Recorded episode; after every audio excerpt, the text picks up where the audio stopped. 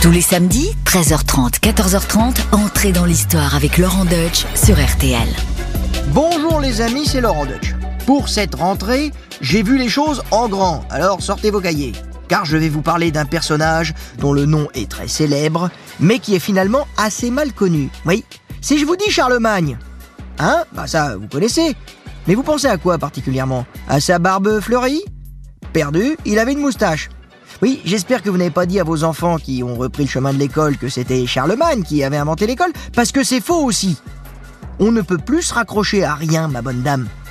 Alors maintenant, vous allez me dire qu'il a été couronné empereur en 800 peut-être. Et là, je m'incline car ça, c'est vrai. Et c'est peut-être l'événement le plus important de la vie de Charlemagne qui fait qu'il mérite complètement son nom de Charlemagne en latin médiéval, Carlus Magnus, qui veut dire Charles le Grand. Il faut dire qu'être couronné empereur d'Occident en 800, c'est pas n'importe quoi. C'était pas arrivé depuis la chute de l'Empire romain. Mais est-ce que vous savez comment Charlemagne en est arrivé là? Eh bien, ça a été un chemin de longue haleine. Et je vais vous raconter comment il a hérité du royaume des rois mérovingiens par son père. Comment il a essayé d'unifier un gigantesque empire autour d'un projet chrétien. Comment, à force de conquêtes et de réformes, il a gagné en envergure. Et je vous raconterai aussi comment, main dans la main avec le pape et en concurrence avec Byzance, il s'est fait poser une énorme couronne sur la tête, celle d'un empire. Un empire qui ne lui a pas vraiment survécu d'ailleurs, mais qu'on aime bien voir aujourd'hui comme une préfiguration de l'Europe. Mais ça, ça fait partie du mythe. Alors, on évacue le mythe et on plonge dans la vie de Charlemagne, la vraie. Suivez-moi et entrez dans l'histoire. RTL, entrez dans l'histoire. Avec Laurent Deutsch. Si Charles est devenu le grand, c'est parce qu'il doit beaucoup à son père, qui d'ailleurs lui était plutôt court sur pattes, si on en croit son surnom. Pépin dit le bref. Eh bien ce Pépin le bref, il lui a bien préparé le terrain. Il a chassé le dernier roi mérovingien du trône pour prendre sa place. D'ailleurs, à force de m'écouter, vous devez commencer à bien les connaître, les mérovingiens. Mais si, vous savez, c'est ces francs chevelus qui ont pris le contrôle de, grosso modo, la France et de l'Allemagne actuelle après la chute de l'Empire romain d'Occident. Vous savez déjà qu'après Dagobert, les Mérovingiens font de la figuration au sein de leur propre royaume, et que ce sont en fait les maires du palais, des aristofrants, qui exercent de père en fils le pouvoir politique à leur place. Eh bien justement, en 751, c'est Pépin, qui est comme son père Charles Martel, maire du palais. Et à force de tout faire, mais sans avoir le titre, il se dit qu'il deviendrait bien très officiellement roi à la place de Childéric, qui a clairement fait son temps à en croire le numéro qu'il porte c'est Childéric III. Et vous savez que les numéros 3, c'est rarement bon, hein. vous avez qu'à regarder les bronzés ou les visiteurs. Le 3, ça marche plus. Hein, franchement, Childéric III, c'est bon, on a fait le tour, on peut passer à autre chose. Et à qui Pépin demande-t-il l'autorisation de devenir calife à la place du calife? Eh bien au pape. Oui, car les Francs sont des chrétiens assez zélés. Ce sont des alliés de l'Église, qui fondent une partie de leur prestige sur leur alliance avec elle. Et ils voient en l'évêque de Rome l'autorité spirituelle. Le pape du moment, il s'appelle Zacharie, et il approuve. Et on verra qu'il va faire ça parce que lui aussi, ça sert ses intérêts. Ainsi, Pépin ne se le fait pas dire deux fois. Il fait tonsurer Childéric, et oui, euh, sans les cheveux, on a moins de prestige, et il le fait enfermer dans une abbaye avant de se faire sacrer roi, tranquille, par l'archevêque du coin. C'est le début de la dynastie qu'on appellera carolingienne en hommage à Charlemagne. Bon, au moment du couronnement de son père, Charles, qui est sans doute né en 748, n'a encore rien de Magnus, hein, de, de grand. Il a que 9 ans. Il se prépare. Il apprend à, à parler correctement, à manier les armes, pour prendre un jour la suite de son paternel. Cette perspective, devenir roi à son tour, devient de plus en plus concrète lorsque le pape se déplace en personne en terre franque en 754. Il vient redonner un petit coup de sacre à Pépin, de ses propres mains cette fois, et couronne également Charles. On imagine que l'adolescent comprend beaucoup de choses ce jour-là. Déjà, qu'il ne sera pas seul à gouverner. Son petit frère, Carloman, qui n'a que 3 ans, est sacré en même temps que lui. Eh oui, dans la tradition franque, être l'aîné n'assure pas l'exclusivité de la couronne. On partage l'héritage entre frangins. Il réalise aussi pleinement que si les Carolingiens sont aujourd'hui sur le trône, c'est parce que le fait de se présenter comme des rois sacrés leur offre une légitimité spirituelle. Mais qu'en échange, ils ont contracté avec les ecclésiastiques une alliance éternelle qu'il leur faudra honorer, même s'ils se comporteront d'abord comme de vrais chefs de l'Église du royaume, puis de l'Empire. Et oui, si le pape a accepté aussi vite que Pépin renverse le roi, c'est qu'il a besoin de lui. En effet, au milieu du 8e siècle, la papauté est aux abois. Elle est enclavée en Italie par un peuple germanique plus ou moins christianisé, les Lombards, qui débordent sur l'espace vital papal.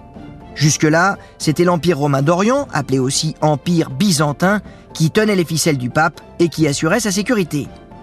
Mais les relations avec l'Empire d'Orient, dont la capitale est la très lointaine Constantinople, se sont distendues.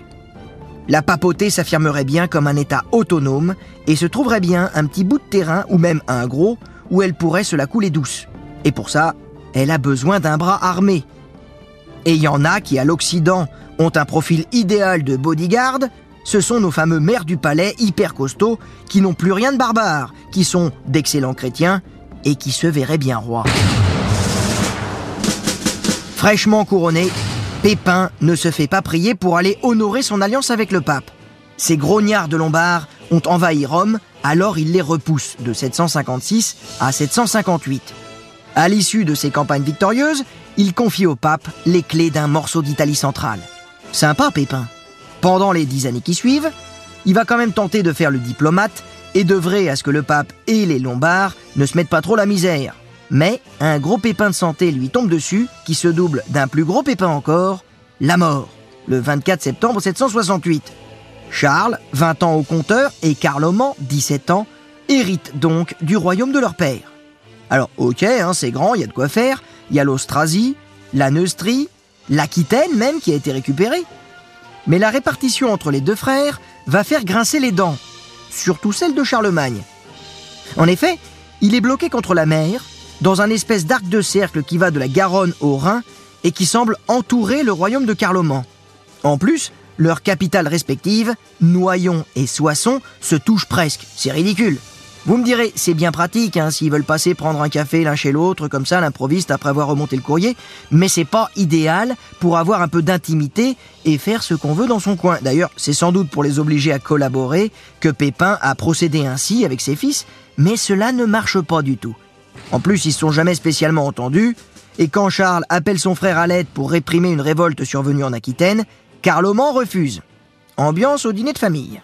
Charles s'en sort quand même, il garde l'Aquitaine, mais il perd ses dernières illusions sur son frère. Berthe, leur maman, dite Berthaud Grandpied, hein, encore un surnom bien trouvé en référence à un supposé pied beau, elle va essayer quand même de les rapprocher en leur arrangeant une union avec les filles de Didier, le roi des Lombards. Une manière de lier leur destin dans le mariage et de réchauffer les relations avec le peuple d'agité du bocal qui mettent toujours le boxon en Italie. Mais il y en a un à qui ça plaît pas du tout et qui monte tout de suite au créneau, c'est le pape, Étienne II. Il décoche sa plus belle plume, mi-flatteuse, un petit compliment par-ci, mi-fielleuse, un petit taquet par-là, et réclame l'arrêt illico de ses projets matrimoniaux. D'abord parce que Charles et Carloman sont déjà mariés, avec des femmes franques, d'une grande beauté d'ailleurs, hein, pour citer les mots du pape qui a sorti le cirage. Mais en vrai, ce qui le dérange, c'est pas que les deux frères aient déjà convolé en juste noces.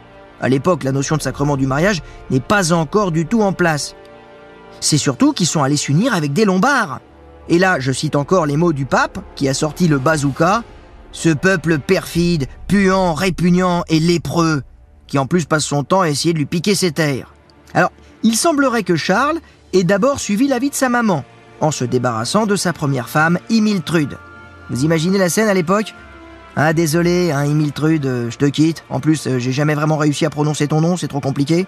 Hein, en plein ébat, ça craint, ça me coupe tous les effets quoi. Oh, Imiltrude, Imiltrude, je en vraiment. Oh non, j'ai plus envie, Imiltrude, je suis désolé, repars chez toi. Et pourtant, avec Émile Trude, ça avait dû marcher au début parce qu'il a eu un petit. Un petit qui s'appelait Pépin le Bossu. Et là encore, un surnom sur le physique.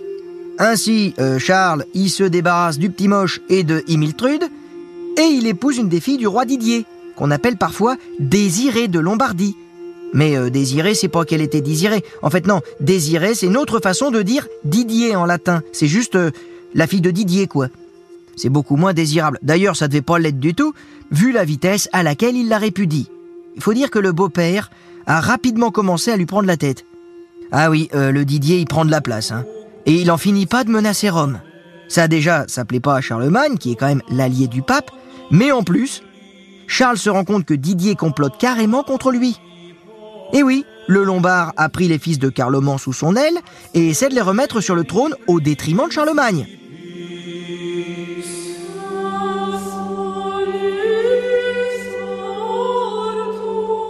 Oui, excusez-moi, là vous avez loupé un épisode. Carloman est mort, subitement, en 771. Non, je vous rassure, Charles n'a pas mis longtemps à faire le deuil de son frère. D'ailleurs, on n'exclut pas qu'il l'aurait peut-être fait empoisonner. Et après ça, il a aussitôt déshérité ses deux neveux en bas âge pour faire main basse sur le royaume de Carloman.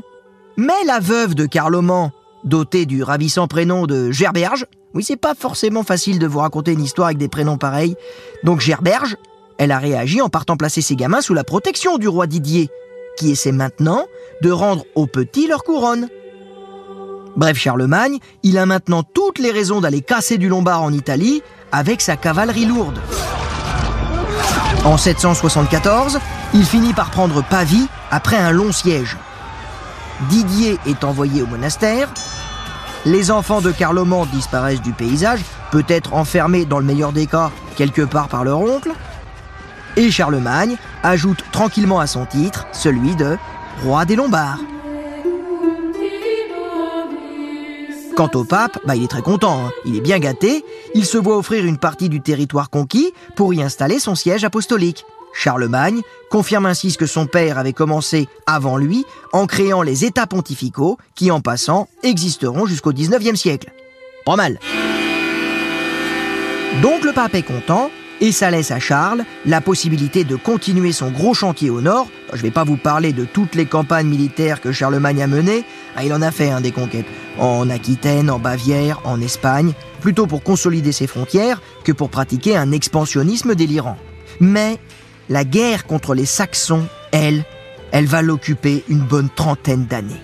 Ce peuple germanique, c'est Didier puissance 10. Ils vivent dans des terres de l'Allemagne actuelle, censées être contrôlées par les Francs, mais ils ont arrêté de payer le tribut à la fin du règne de Pépin le Bref. Pire, les Saxons font régulièrement des incursions en terrain carolingien pour perpétrer des pillages.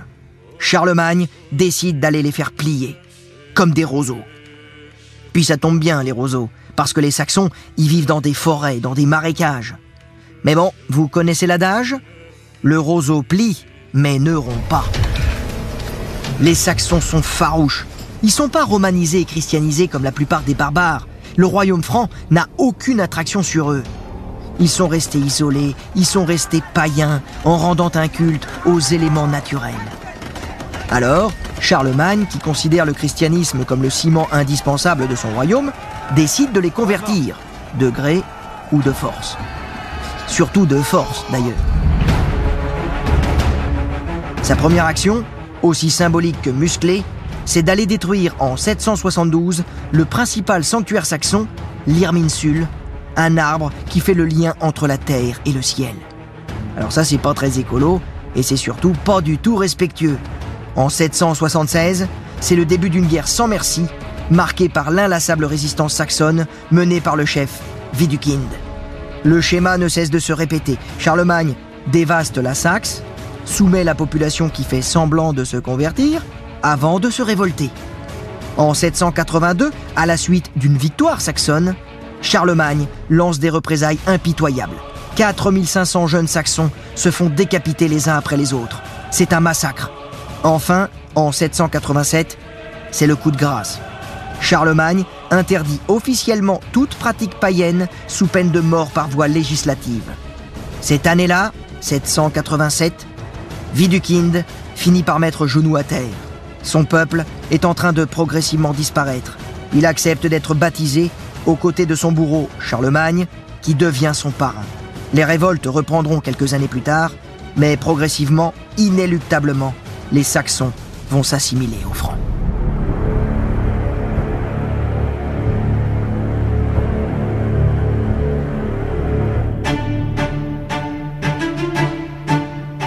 Ces baptêmes sanglants imposés aux Saxons sont sans doute une des faces les plus sombres du visage de Charlemagne.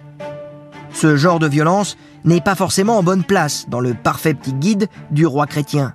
Ça lui vaudra même de se faire retirer de la liste des saints quelques siècles plus tard. En tout cas, ça traduit bien une de ses obsessions. Il veut que ses sujets marchent dans la même direction religieuse. En bon fan de Saint Augustin, il est animé par la conviction que son rôle est de conduire les peuples de son royaume au salut en instaurant sur terre l'ordre voulu par Dieu. Et ça, ça va orienter pas mal de ses réformes.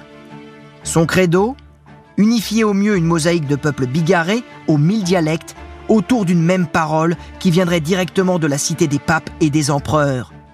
De Rome, quoi, mais la Rome chrétienne, hein, pas celle d'Auguste. Charles s'est mis dans les pas de son père, Pépin, et entreprend de faire adopter à tous ses sujets les usages romains réputés les plus clairs et les plus rigoureux. Pour le guider dans ce vaste chantier, il s'entoure d'intellectuels. En plus, comme Charlemagne a des pieds à terre dans une bonne partie de l'Italie, eh ben c'est bien pratique pour rencontrer des poètes, des grammairiens, des théologiens qui depuis l'Antiquité poussent ici comme des champignons. Ainsi, Charles ramène à Aix-la-Chapelle, où il a installé sa capitale, toute une bande de grosses têtes, en particulier l'anglais Alcuin, qui devient son plus proche conseiller. Alors tous ces intellos, c'était sans doute pas les premiers pour faire la fête, mais à eux tous, ils vont mettre en place une série de réformes liturgiques pour aligner le plus de monde possible sur les mêmes pratiques, les mêmes prières, les mêmes chants, les mêmes textes. Et vas-y que je t'organise des conciles pour contraindre les évêques à s'assurer que les prêtres accomplissent les rites conformément à la tradition romaine. Et vas-y que je réclame au pape le meilleur livre de prière qui soit. Et vas-y que je t'amende entièrement le bouquin quand on se rend compte que le pape a envoyé n'importe quoi. Et oui, Charlemagne ne sait peut-être pas écrire, ce qui était courant à l'époque, mais il sait lire et bien s'entourer. À la fin de sa vie, il corrigeait carrément les évangiles avec ses penseurs. Clairement, Charlemagne, il est plus zélé, plus appliqué que le pape. Son obsession pour la pureté des textes et leur bonne diffusion l'incite à lancer des chantiers capitaux, la refonte de l'écriture. Vers 780, il met au point avec Alcuin une écriture dotée de lettres bien formées et de mots bien séparés les uns des autres, mille fois plus déchiffrable que la bouillie de pâte de mouche mérovingienne auquel personne ne comprenait plus rien. Cette écriture carolingienne, minuscule, la Caroline, elle est tellement lisible que vous l'utilisez encore aujourd'hui. Et oui, mesdames et messieurs, la police la plus réputée de tous les ordinateurs, la fameuse police Times New Roman, la star des logiciels de traitement de texte hein, de tous vos ordinateurs, en est son héritière directe. N'hésitez pas à avoir une petite pensée pour Charlemagne la prochaine fois que vous écrirez à votre Trude. La volonté de Charlemagne que les textes soient bien transmis ne s'arrête pas là. Il va aussi donner un bon coup de fouet à l'enseignement, notamment du latin, qu'il veut imposer le plus possible comme la langue commune à la religion et à l'administration. Alors non, Charlemagne n'a pas eu cette idée folle un jour d'inventer l'école, même si la Troisième République a voulu nous le faire croire, et qu'une célèbre chanson des années 60 en a perpétué cette légende. Qui a eu cette idée folle un jour d'inventer l'école? Qui a eu cette idée folle un jour d'inventer l'école? C'est ce sacré Charlemagne, sacré Charlemagne. Oui non, désolé France Gall, mais l'école existe depuis l'invention de l'écriture. Mais on peut dire que Charlemagne l'a rénové et généralisé, lui qui était sans doute très frustré de ne pas avoir reçu une éducation de lettré. Oui, Charlemagne va généraliser l'école pour les clercs, mais aussi pour les laïcs, afin de former des agents de l'État sur lesquels il pourra s'appuyer pour faire respecter son autorité. En souverain total, Charlemagne met son nez, qui paraît-il était très très long, partout. Dans la vie spirituelle, dans la vie civile, dans la vie publique et même dans la vie privée. Il est un peu maniaque, hein, Charlemagne. hein, euh, il a un sacré penchant pour la réglementation. On est très très loin de la phobie administrative. On peut dire qu'il a un sacré penchant pour la réglementation. Je vous raconte pas le nombre de lois et de réformes qu'il a édictées. Ça brasse large. Il légifère sur tout. Comment doivent se fringuer les ecclésiastiques? Que penser de la Trinité? Combien il faut pour payer le pain? Il va faire diffuser tous ses commandements et vérifier leur application par ses fidèles missi dominici, ces fameux envoyés chargés de contrôler en son nom le pouvoir local. On peut pas dire que la démarche soit toujours super efficace car on manque de personnel et l'aristocratie fait parfois barrage. mais ça témoigne de l'ambition tentaculaire de Charlemagne d'unifier son immense royaume. Nous sommes à la fin du 8e siècle. Charlemagne a fait du chemin. Il est à la tête de presque tout le monde occidental chrétien, à l'exception des îles de Grande-Bretagne et d'Irlande. Il a multiplié les réformes pour ordonner son royaume. Il a bâti une capitale fourmillante d'intellectuels. Bon, il a bien eu quelques loupés sur lesquels je vais pas m'attarder, hein. comme par exemple, il a essayé de creuser un canal pour relier le Rhin au Danube, et là il s'est lamentablement planté. Mais bon, il n'y a pas de quoi rougir du travail accompli. Ainsi, son entourage de têtes d'ampoule, Alcuin en tête, le persuade qu'il a toutes les raisons de monter en grade, c'est-à-dire empereur. Empereur, c'est pas n'importe quoi, imperator. C'est un titre de super roi alors dans les faits, ça sert pas à grand chose, hein. On contrôle les mêmes régions et on est confronté aux mêmes problèmes, mais ça a une sacrée valeur symbolique. Ça poserait Charlemagne en restaurateur à la sauce ultra-chrétienne de l'Empire romain occidental. Vous savez, cet empire romain qui s'est effondré en 476, après s'être fait laminer par les invasions barbares. Et ça lui permettrait aussi de prendre le dessus sur le seul empire à avoir subsisté à la peignée des barbares et s'être imposé en continuateur direct de Rome, à savoir l'Empire romain d'Orient. Les Byzantins de Constantinople, dont le pape a été sous la coupe. Ils ont beau avoir perdu du terrain ces dernières années, en se voyant sucrer une bonne partie de leur possession en Italie, ils restent quand même très gênants pour les Carolingiens. En plus, leur patriarche de Constantinople est puissant et il éclipse un peu le pape. Ils organisent même tranquillement des conciles pour trancher sur les questions théologiques où les Francs ne sont même pas invités. Bref, ils se la jouent, c'est nous les pros de la chrétienté, les Occidentaux, c'est des pipes. Alors, les intellectuels carolingiens, ils ont d'autant plus envie de supplanter cet empire que le titre d'empereur byzantin, on dit à l'époque Basileus, est considéré comme vacant. Alors, il y a bien quelqu'un qui porte ce titre hein, depuis 797, oui, mais c'est une femme l'impératrice Irène l'Athénienne, qui, entre parenthèses, a crevé les yeux de son fils pour en arriver là. Hein, la meuf, c'était pas Mère Teresa. Bref, pour les Alcuins et consorts qui pensent que le fait d'être une femme la rend illégitime au statut de Basileus, Charlemagne a là une bonne opportunité de devenir empereur à sa place. L'idée est posée, il reste à convaincre le pape de couronner Charlemagne. Le souverain pontife ne va pas avoir trop de mal à le faire, car il est en situation de grande fragilité et a plus que jamais besoin de Charlemagne, son protecteur habituel. Alors, pour vous expliquer un peu le rapport entre Charlemagne et les papes, faut savoir que ça fait 30 ans que le pape, qui est pas toujours le même, envoie des missives à Charlemagne tous les 4 matins pour lui réclamer des trucs. Tantôt il demande que Charles vienne mettre un coup de pression sur ceux qui s'approchent trop près de lui, tantôt il lui demande qu'il lui envoie un stock de bois afin qu'il puisse refaire son toit. Cette fois, Léon III, le troisième pape que Charlemagne a connu sous son règne, a de bonnes raisons de venir chouiner. Il a été victime d'un attentat le 25 avril 799. On lui aurait coupé la langue et crevé les yeux. Enfin, c'est ce qu'on raconte. Bon, a priori, c'est une fausse rumeur, hein, pour faire croire que tout a repoussé, genre euh, miracle, prouvant que le pape est formidable. En fait, on l'aurait juste roué de coups, jeté à terre et enfermé. Mais bon, c'est quand même pas cool. Alors qui a fait le coup? Des aristos qui étaient pas contents parce que ce pape d'extraction modeste leur aurait retiré des privilèges. Mais on raconte surtout que c'est plutôt parce que le pape aurait une conduite sexuelle inconvenante. Et ça, ça met Léon III dans une situation délicate. Il a donc besoin d'être réhabilité. Il réussit à s'enfuir et va plaider sa cause auprès de Charlemagne. Ensemble, ils trouvent un arrangement. Charlemagne lave Léon de tout soupçon et en échange, le pape le couronne empereur. Voilà, c'est simple. En l'an 800, en plus la date elle est bien rondelette, facile à retenir, Charlemagne prend donc la route de Rome. Mais il prend son temps. Il ne veut pas arriver avant Noël. Bah ouais, c'est logique. Hein. Là encore, Noël, au niveau de la date, ça claque.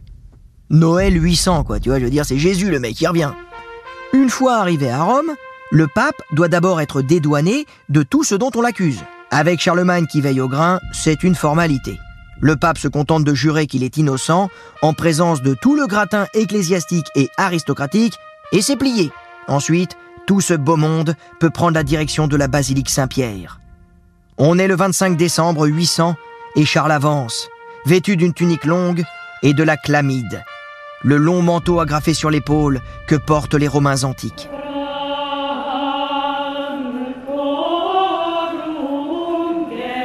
Il se serait bien fait sacrer à la mode byzantine, en étant d'abord acclamé par la foule, puis couronné, mais c'est l'inverse qui se produit. Le pape lui impose la couronne sur la tête avant de donner le signal aux acclamations. Le symbole est fort. Charlemagne tient sa couronne de Dieu et du pape, ce dernier lui est donc supérieur. Et Ginard, le biographe officiel de Charlemagne, raconte que ce dernier s'en montra d'abord si mécontent qu'il aurait renoncé à entrer dans l'église ce jour-là s'il avait connu d'avance le dessein du pontife. Mais bon, l'empereur fraîchement sacré se fait rapidement une raison.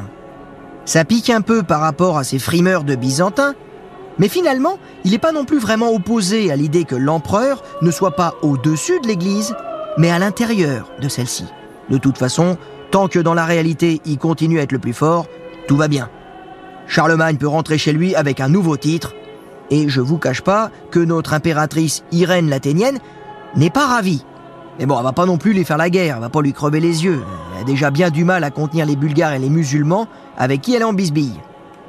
De toute façon, Charlemagne non plus n'a pas les moyens de la combattre, donc les deux souverains décident de coexister pacifiquement.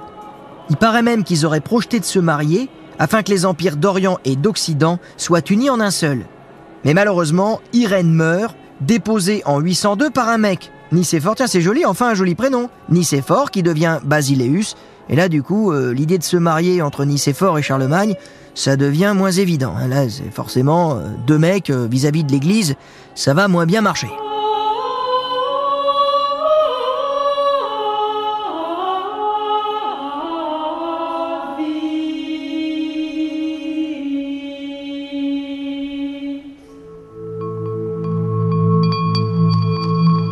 Charlemagne est désormais empereur.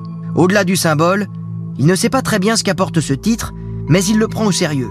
Il adorait déjà organiser scrupuleusement son royaume, alors vous imaginez avec un empire. Au niveau production de documents, de lois et de réformes, ça va être décuplé. Charlemagne, c'est l'empereur de la paperasse. Par contre, sur le terrain, il lève le pied. Par égard pour le personnage, je vous dirais pas qu'il se met en pré-retraite, mais bon, c'est tout comme. Il a la soixantaine et sa moustache est devenue une barbe fleurie. Alors non, sa barbe n'est pas fleurie, c'est en fait une mauvaise traduction qui s'est perpétuée dans les représentations, mais fleurie. Et fleurie, ça veut dire blanche ou brillante. Oui, Charlemagne a vieilli sous le harnais.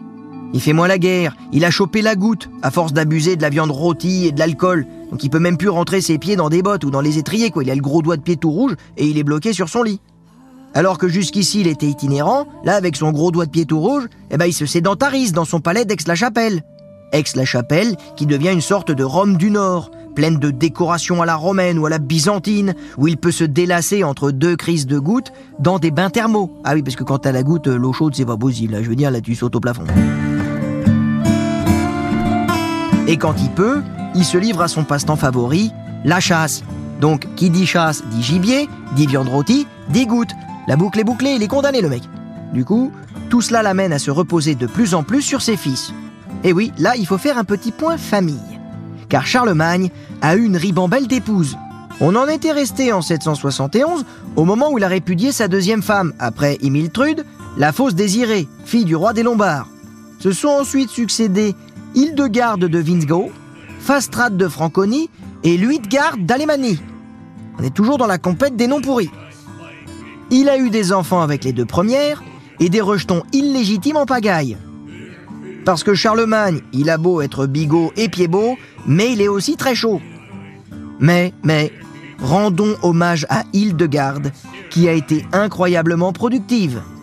Tout en suivant son mari dans toutes ses campagnes militaires, elle lui a donné neuf enfants avant de mourir à l'âge extrêmement jeune de 25 ans.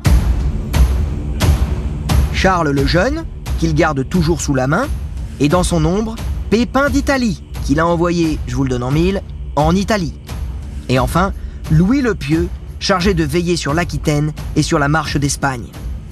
Au début de l'année 806, la mort plane autour de Charlemagne. Sa santé se détériore. On sort d'une famine généralisée et meurtrière, et le vieil ami Alcuin est décédé. Alors, il pense à sa succession. Et là, il fait quelque chose qui montre qu'il n'a jamais véritablement assumé le sens politique du titre impérial. Ou alors qu'il ne l'a assumé que pour lui seul.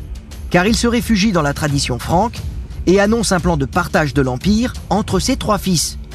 Au fond, il considère sans doute que l'Empire lui a été offert pour ses réussites personnelles, dans un contexte bien particulier, et qu'il n'est pas destiné à lui survivre.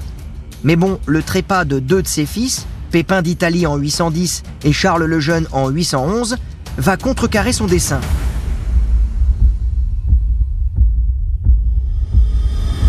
Et quand Charlemagne meurt le 28 janvier 814, des suites d'une violente fièvre, c'est tout seul que Louis le Pieux se retrouve à gouverner l'immense empire de son père. Mais le grand œuvre de Charlemagne va péricliter. Le pouvoir politique va perdre de sa force. Louis partagera à son tour le royaume entre ses fils, et le reste de la dynastie carolingienne sera médiocre. Mais Charlemagne, lui, ne disparaîtra jamais des mémoires. Les époques ultérieures ne pourront que rêver de cette figure et en faire un mythe. Le mythe de celui qui, en son temps, avait placé la France, l'Allemagne et bien d'autres pays sous la même tutelle. Une sorte de très lointain précurseur de l'Europe.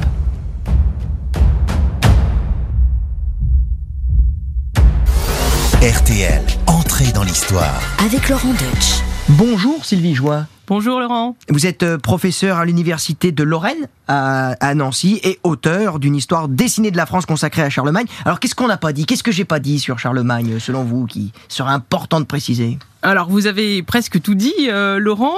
Ce qu'il faut peut-être euh, souligner, cette espèce de paradoxe de quelqu'un qui arrive au pouvoir, il est que le deuxième de sa, de sa dynastie et il va devenir empereur et il va se faire un empire euh, immense et un empire qui va lui donner cette stature de mythe par la suite hein, dans la chanson de Roland qui va arriver bien plus tard et qui va donner de lui l'image du roi euh, chrétien, du bon souverain, euh, qui va notamment s'attaquer à ceux qui ne sont pas chrétiens et aux sarrasins, transformant un peu les événements. Et c'est vrai que ce est caractéristique, c'est que euh, il y a cette unité d'une renaissance, comme on l'a appelé, hein, une renaissance carolingienne. On reprend Rome, mais à la sauce chrétienne, ce qui permet vraiment d'avoir une autorité particulière du souverain qui est le responsable. Il est le responsable du salut de son peuple, et ça, il le souligne bien. Le peuple, c'est le nouveau peuple élu le peuple des Francs. Et c'est ça qui permet vraiment, avec Charlemagne, d'avoir un souverain qui a une autre envergure. Il n'est pas seulement un laïc, il n'est pas un prêtre, mais il est vraiment entre les deux. Il est le chef de l'Église. On a vu qu'il y a des liens particuliers avec le pape déjà tissés avant lui. Mais c'est vraiment avec Charlemagne qu'il y a une mise en place totale dans la compétition avec Byzance, hein, vous l'avez bien dit, de cette sacralité du souverain qui vraiment donne sens à toute la société et à ce devoir du roi et aussi aux missions qui vont être données à chaque groupe de la société. Et justement, est-ce qu'on peut pas lui reprocher, même si attention, faut toujours se méfier, ne jamais critiquer les hommes du passé avec les lunettes du présent, mais on peut quand même reprocher quelque part à Charlemagne féodalité qui s'installe, société à trois ordres, on est condamné à rester dans les limites de son état. Effectivement, c'est une société très figée où on a toujours des esclaves et qui sont pas censés euh, sortir euh, de, de leur état, effectivement, et puis ces fonctions qui vont être très clivées. Il y a plus de pression des seigneurs euh, sur sur les paysans. Il y a aussi moins de possibilités pour les femmes, par exemple, d'avoir des fonctions intéressantes dans les monastères, moins d'accès aux objets sacrés dans les églises. Donc toute cette société profondément inégalitaire et qui fonctionne comme ça. Le souverain est à la tête de la pyramide il faut que personne ne bouge. Il a un devoir de correction comme le père, il doit punir euh, ceux qui agissent mal, ce qui fait que dans chaque strate de la société, euh, le comte, l'évêque doit corriger ceux qui sont en dessous de lui. Et donc évidemment, c'est une société qui euh, peut paraître plus cadenassée que celle qu'on avait auparavant. Et du point de vue aussi du christianisme, et là aussi, vous l'avez bien dit, il faut pas regarder avec les lunettes d'aujourd'hui. Il y a évidemment cet épisode des Saxons et de la guerre contre les Saxons où il y a face à la résistance, notamment à la conversion, hein, ces personnages qui vont être tués quand ils vont refuser euh, le baptême. L'identité des Saxons, c'est aussi de résister à la christianisation. Et Charlemagne, il décide, d'une façon qui va être efficace, si on veut, hein, euh, d'utiliser ce que Alcuin, son conseiller, appelle la langue de fer, c'est-à-dire les frapper par l'épée, et d'abandonner euh, la politique qui était celle de son père, de son grand-père, qui était celle d'envoyer des missions, justement, où on allait parler, on allait persuader euh, ces personnages de se convertir, mais ça n'avait pas fonctionné. Et donc là, effectivement, on peut le reprocher à Charlemagne, mais euh, c'est un choix qu'il a fait qui était un choix de, de chef. Oui, et puis en plus, euh, les limites de son empire euh, étaient menacées un peu de, de- de tous les côtés. Moi, j'ai souvenir de voir Charlemagne presque pleurer euh, à l'idée de, que l'héritage de ses enfants ne sera pas assuré avec cette nouvelle menace qui nous arrive des mers avec les Vikings. Il sentait bien euh, que s'il n'employait pas la force, l'héritage n'était pas garanti. Puis je crois que c'est cette phrase qu'on doit à Chateaubriand, c'est que la- l'autorité est née de la force, la noblesse. Les, les premiers chevaliers, c'est- par la force qu'ils se sont imposés avant de, de dégénérer dans les, dans les vanités euh, et les privilèges. Voilà, donc il y a cette idée de la guerre juste, hein, qui pour lui est juste, et donc qu'il va, qu'il va appliquer de cette façon-là. C'est le tout début, effectivement, de l'époque des, des Vikings pendant le règne de Charlemagne. C'est sous le règne de son fils, surtout de ses petits-fils, hein, que ça va devenir euh, dramatique pour eux. Mais effectivement, euh, il faut, euh, il faut défendre, et, et pour Charlemagne, il faut étendre aussi le, le royaume. Eh bien, merci beaucoup, Sylvie Joie. Je rappelle que vous êtes auteur d'une bande dessinée de la France consacrée à Charlemagne. Et voilà, entrer dans l'histoire, c'est fini pour aujourd'hui, mais je vous rappelle que chaque vendredi, vous pouvez découvrir en exclusivité un nouvel épisode d'Entrée dans l'histoire en podcast. Alors, si vous n'avez pas encore écouté les épisodes précédents, sachez qu'ils sont tous disponibles à la réécoute. N'hésitez pas à vous y abonner. À bientôt sur RTL.